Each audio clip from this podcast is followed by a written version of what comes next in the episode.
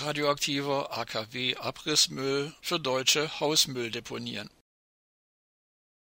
Die baden-württembergische sogenannte grün-schwarze Landesregierung erhöht den Druck auf die Landkreise, um den Widerstand gegen die Aufnahme radioaktiven Mülls aus dem Abriss der stillgelegten Atomkraftwerke Obrigheim und Philippsburg zu brechen. Auch im Enzkreis empören sich die Bürgerinnen und Bürger darüber, dass ihnen sogenannter freigemessener radioaktiver Schutt aus dem Abriss des AKW Philippsburg aufgezwungen wird. Deshalb hatten sich Kreistag und Verwaltungsspitze dagegen ausgesprochen, dass der strahlende Müll auf der Deponie Hamburg bei Mollbronn abgeladen wird. Hilflos driften so die Kreisverwaltungen ins Zeitalter der Kleinstaaterei ab. Sie argumentieren nun damit, dass sie eine Zwangszuweisung von freigemessenen Atommüll so wörtlich aus Nachbarkreisen, strikt ablehnen. Auf eine juristische Auseinandersetzung, ob der freigemessene Atommüll eine Gefahr für die Bevölkerung darstellt oder nicht, wollen sich die Verwaltungsbeamtinnen und Beamten offenbar nicht einlassen.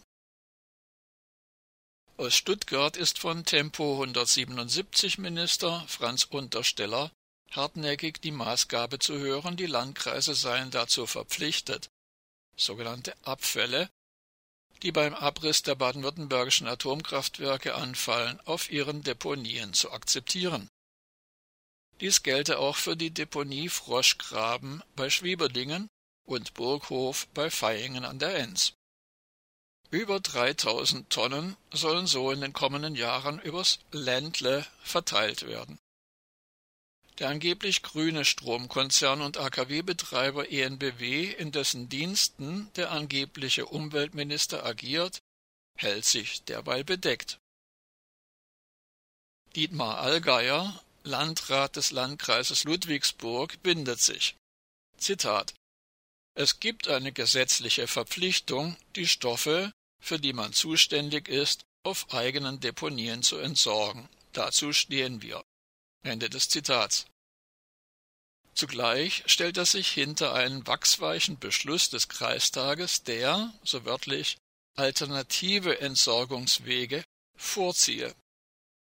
Eine reale Alternative zur Verteilung des radioaktiven Schutz auf die Deponien ist jedoch allein der Verbleib auf dem Gelände der stillgelegten Atomkraftwerke zumindest so lange, bis auf Bundesebene ein entsprechendes Atommülllager für schwach radioaktiven Müll zur Verfügung stünde.